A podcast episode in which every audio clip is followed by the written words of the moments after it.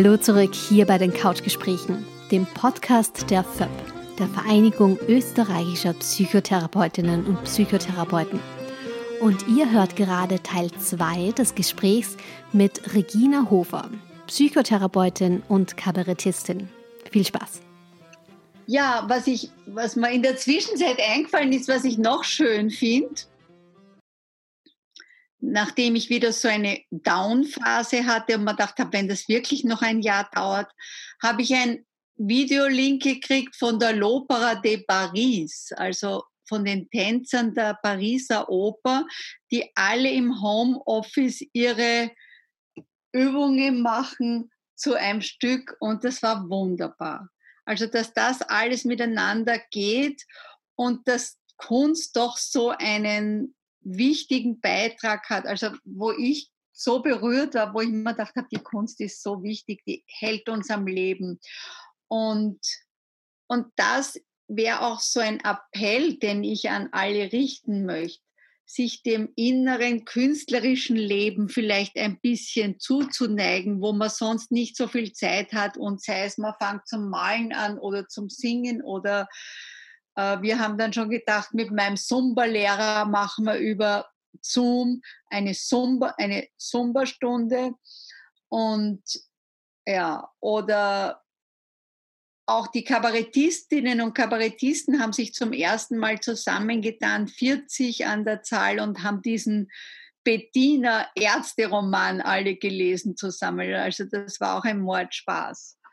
Und es wäre auch sonst undenkbar gewesen.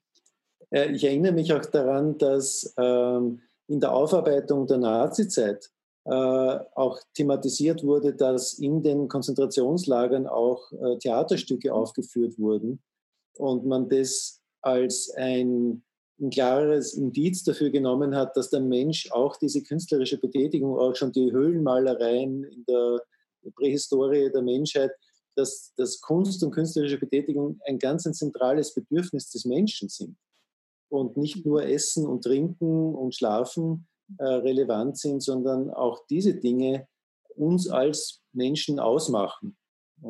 Mhm. Ja. Und wir miteinander das machen müssen und das hält uns. Mhm. Das, glaube ich, ist ganz wichtig. Und, und darum ist es wichtig, ja, aber es ist auch schwer in dieser Zeit, in dieser Isolation, jetzt wissen wir so, wir brauchen uns oder jetzt ist man mit dem nächsten Partner oder alleine oder mit den Kindern. Und jetzt ist aber nicht leicht, das Ganze zu schaukeln, ja, weil die anderen fehlen und jetzt ist man ganz auf sich geworfen. Und ich glaube, man muss umso vorsichtiger mit sich umgehen. Oder Andererseits muss man auch mal die Wut rauslassen oder den Frust rauslassen. Aber dann hat man nur den einen oder den, nur die eigene Familie. Ja, das ist nicht leicht. Und ich glaube, man muss immer wieder dazu zählen, dass es die Krise ist, dass das jetzt nicht, weil es kommt auch so bei meinen Patientinnen kommt das immer, ja, und der ist so unverständnisvoll und, und der kapiert nichts und warum macht er das nicht oder warum tut sie so? Und dass man jetzt, glaube ich, dass es ganz wichtig ist, jetzt keine Entscheidungen zu fällen und immer wieder diesen gütigen Blick hat, jetzt ziehen wir halt alles so, weil wir in der Krise sind und weil es eng ist und weil es hart ist jetzt. Mhm. Ähm, das bringt mich auch zu dem Thema, dass äh, in dieser Krise sich verschiedene Themen auch ähm, wie in einem Brennglas ver, ver, verdichten und vergrößern. Also manche Menschen die ähm, psychische Probleme haben oder umgekehrt. Also me manche Menschen, die psychische Probleme haben, empfinden manches als eine Erleichterung, zum Beispiel Leute mit einer autistischen Störung. Ne? Für die ist es wesentlich angenehmer jetzt als vorher, weil sie sowieso eher isoliert sein wollen und nicht Kontakte mit anderen Leuten haben wollen das jetzt ihnen entgegenkommt. Ne? Andererseits gibt es dann Leute, die vorher gar keine Probleme hatten, weil sie alle Möglichkeiten zur Verfügung hatten, sich abzulenken oder einem Thema auszuweichen und jetzt dann äh, 24 Stunden, sieben Tage die Woche äh, mit dem Problem oft auch beschäftigt sind, mit sich selber oder mit der Beziehung beschäftigt sind. Und das macht manche, also das macht die Problemlagen und die Krisen dann auch, äh, äh die sehr intensivieren. Und braucht dann auch die Psychotherapie und die, die Psychiatrie mehr im Plan. Ja. Und ich glaube, es ist wichtig, sich das zu holen und nicht zu sagen, jetzt sind wir eh zu Hause, jetzt ist eh wurscht, sondern dass man sich auch in dieser Krise anrufen muss und hingehen oder wer, wer, wer noch Praxis macht, aber anrufen und die Termine wahrnehmen und sich Gutes tun und ein bisschen außerhalb des eigenen Saftes sozusagen sich die Hilfe holt. Aber das habe ich auch erlebt, das ist interessant, dass manche gesagt haben, mir ist überhaupt noch nie so gut gegangen wie jetzt in der Krise. Weil jetzt sind alle anderen auch nicht so toll und alle anderen haben auch Schwierigkeiten. Ich bin nicht der Einzige, der so nicht im Rahmen und nicht auf Schiene ist und noch nicht dort, wo er sein will. Aber jetzt, jetzt bin ich einer von vielen. Das war sehr lustig. Ne? Ja, weil die Privilegien, nicht? manche Leute, die durch welche Umstände auch immer Privilegien haben oder privilegierter sind in dem, was sie tun. Ich erachte mich selber auch als sehr privilegiert, weil die Leute nach wie vor zu mir in die Ordination kommen und ich nicht so einsam bin dadurch auch. Ich habe tagsüber was zu tun, ich habe einen Grund aufzustehen. Äh, viele Menschen, die im Homeoffice arbeiten oder die arbeitslos geworden sind, äh, haben, haben dieses Privileg nicht und sind auf sich selbst zurückgeworfen. Und das ist aber oft äh, unterschiedslos über die verschiedenen sozialen äh, Gruppen hinweg eigentlich. Ja. Also, und dadurch entsteht vielleicht auch eine neue Solidarität, weil man merkt, es, ähm, die Privilegien, die ich hatte, die sind mir auch zu einem Teil durch den Zufall oder durch die Gesellschaft mhm. gegeben mhm. und die sind nicht automatisch ererbt oder ich, ich besitze sie nicht selbstverständlich, sondern ähm, ein bisschen Glück ist auch immer dabei und sich dessen gewahr zu werden, dessen gewahr zu werden, finde ich das Wichtige. Weil ich habe auch Angst, wenn alles vorbei ist, dass man wieder zum Tagesort, zur Tagesordnung übergeht und das, aber das Einzige ist, dass wir uns das jetzt bewusst machen, ne? dass man, es könnte genauso anders sein und wir könnten keine Arbeit haben und viele haben eben keine Arbeit und ja. Was ich auch noch finde, ist, dass jetzt eben also beziehungsmäßig jetzt wieder rauskommt, wie, wie wichtig die Freundschaften sind und dass man immer, wir, wir planen halt dann immer, wenn wir wieder können, was wir alles machen. Ne? Und das hat, erinnert mich so, wie ich habe mit bosnischen Flüchtlingen gearbeitet und es war 92 oder so. Und die haben auch immer gesagt, ja, wenn es uns wieder mal gut geht, dann aber. Und die das war so eine Frauengruppe und die haben immer erzählt, wissen Sie, manchmal gehe ich ins Kaufhaus und probiere die schönsten Kleider und dann sehe ich, wie es sein könnte, wie ich eh noch ausschaue und wie es vielleicht einmal sein wird und das beglückt mich. Und alle haben davon gelernt. Ne? Und jetzt habe ich auch so gedacht, ja, es ist so. Manchmal tue ich auch Kleider probieren. Wenn ich dann war neulich so ein Krisentag, dann habe ich mein Abendkleid angezogen und ein Glas Prosecco und habe gesagt, habe meinen Mann angerufen und habe gesagt, jetzt gehen wir in die ins Fenice in Venedig ins Theater und habe ein Foto gemacht und das war noch wie er in Quarantäne war und das war so ein Hauch von dem wieder zu leben, was es was möglich ist und was wieder möglich sein wird, ja, dass das nicht ewig dauert. Eine sehr schöne Idee, ja. Ich finde, ich, also jetzt bei den Ausgangsbeschränkungen, finde ich es auch wahnsinnig wichtig, sich immer wieder mal herzurichten. Eben für so Videokonferenzen oder so kann man sich ruhig mal wieder schminken und so. Da macht es auch Sinn und dann fühlt man sich auch gleich wieder besser. Ja. Darf ich fragen, ähm, ich habe dieses Problem nicht bei meiner Haartracht hier, aber wie machten ihr das als Frauen? Man muss sich auch die Haare ab und dann waschen machen. und eindrehen. Und ich mache so wie, wie immer. Ich habe mehr Zeit, die Haare einzudrehen mir selber und zu färben und herzurichten wie sonst, wo ich wirklich, wo nämlich da bin ich auch drauf gekommen, der Weg in die Arbeit und zurück ist auch nicht ohne und schnell, schnell dort sein zu müssen. Also das ist die Zeit, wo man sich herrichten kann. Okay. Nur der Friseur fällt halt jetzt ja. noch weg. Selber. Ja, weil, auch da merkt man dann erst, wie sehr man angewiesen ist auf die ganz einfachen Basics des Lebens, nicht? Wo, man ganz, wo man gewohnt ist, ganz regelmäßig, also ich zum Beispiel, nicht? zum Friseur zu gehen und mir die Haare schneiden zu lassen. Jetzt, zum Glück habe ich eine Maschine, da brauche ich dann noch ja. durchfahren, aber, aber wie sehr einem das abgeht dann doch. Nicht? Auch der Kontakt, auch das Plaudern beim Friseur ja. zum Beispiel, oder so, sich austauschen. Ne? Kaffeehaus geht mir so. Ja. ja. Und ich habe ja jetzt in dieser Krise, ich weiß nicht warum, ich bin eben aus Südafrika gekommen und da habe ich so einen Infekt gehabt, aber jetzt habe ich kein Alkohol mehr getrunken, zwei, drei Monate. Und jetzt habe ich aber so einen Campari ohne Alkohol und den trinke ich jeden Tag nach der Arbeit am Balkon. Und der ist aber ausgegangen, was mache ich jetzt? Und den habe ich angerufen und der Grat hat mir heute der Mann vom 13. Bezirk das da hergebracht, jetzt drei Flaschen hergestellt und ist auch, wer tut das? So eine, ja. ein Entgegenkommen, ja? Er wohnt da und das bringt er mal jetzt schnell vorbei. Also ja, und dann bin ich auch so auf Rituale aus, dass das noch ein bisschen ein Genuss und noch ein bisschen eine Ästhetik ist und dass man nicht runter sinkt. Ja. ja, diese Selbstachtsamkeit ist doch ein wesentlicher Teil, ja.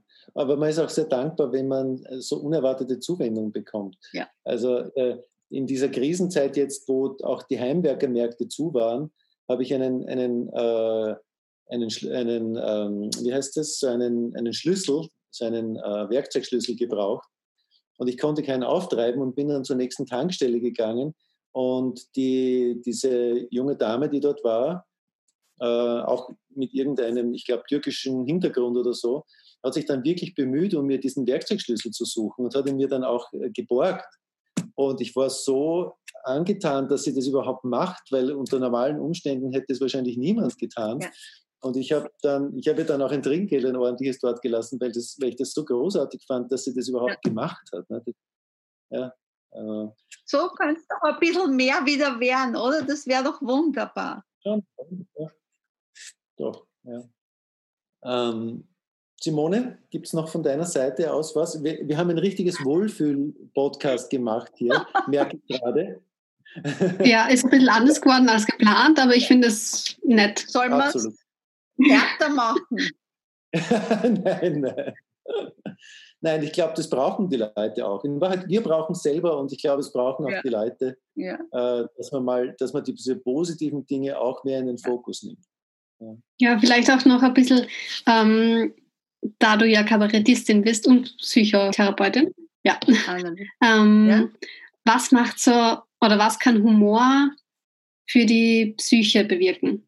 Befreiung, Befreiung. Es ist schon beim Schreiben also ich habe immer aus meinem, aus meiner Wut eigentlich geschrieben. Also wenn es mir eng geworden ist, auch im Turnus, im Krankenhaus, habe ich mir gedacht, Mund halten, ich schreibe mit.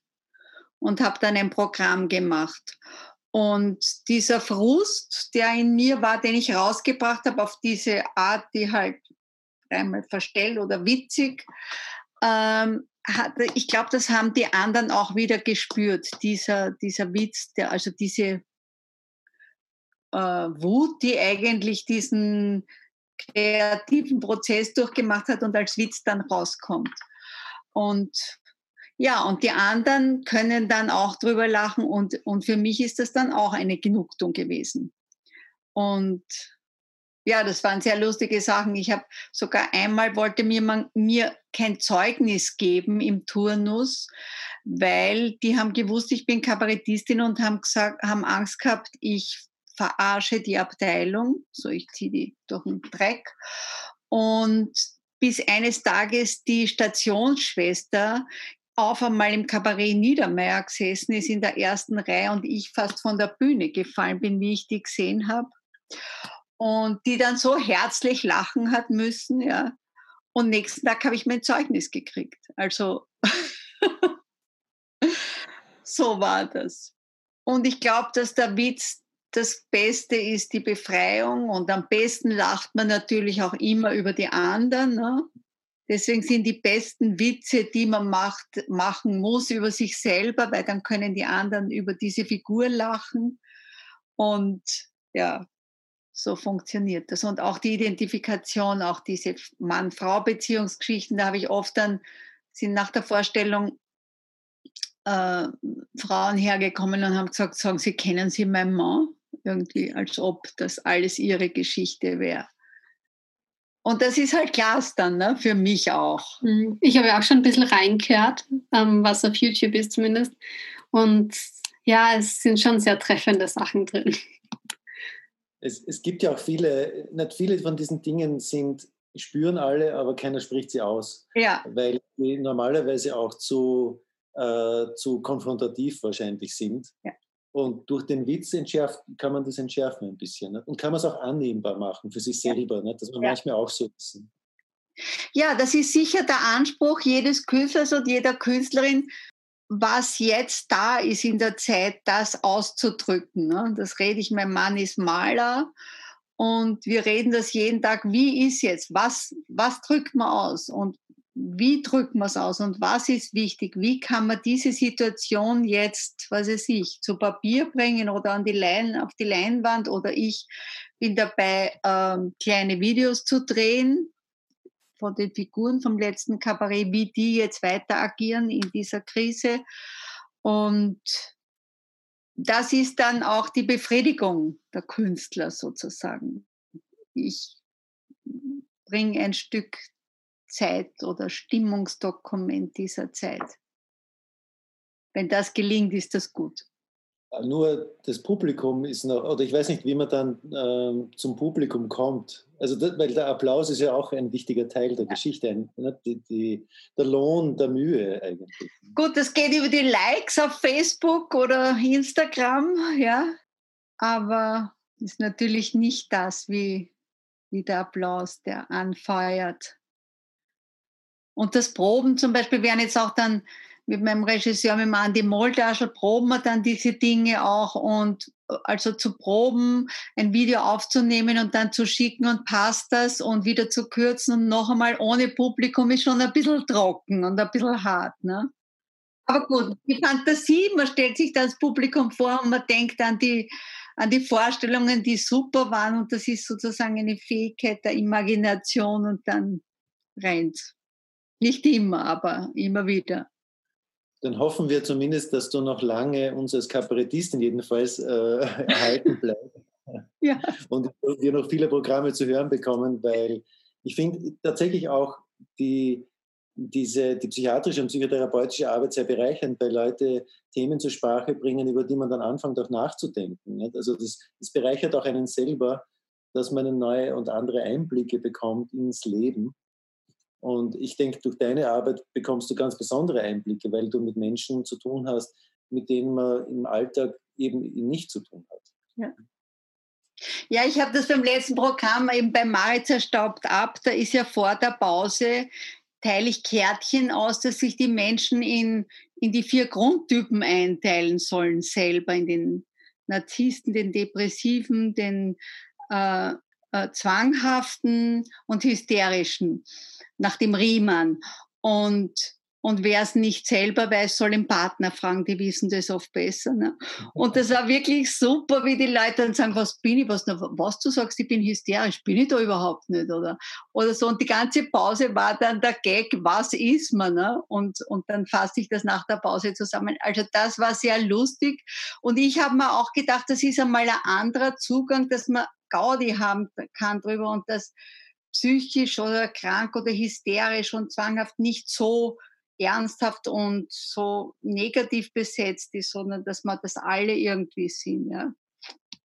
Jeder also, hat ein bisschen Anteil davon in sich. Ja. Ne? Manchmal mehr, manchmal weniger. Genau.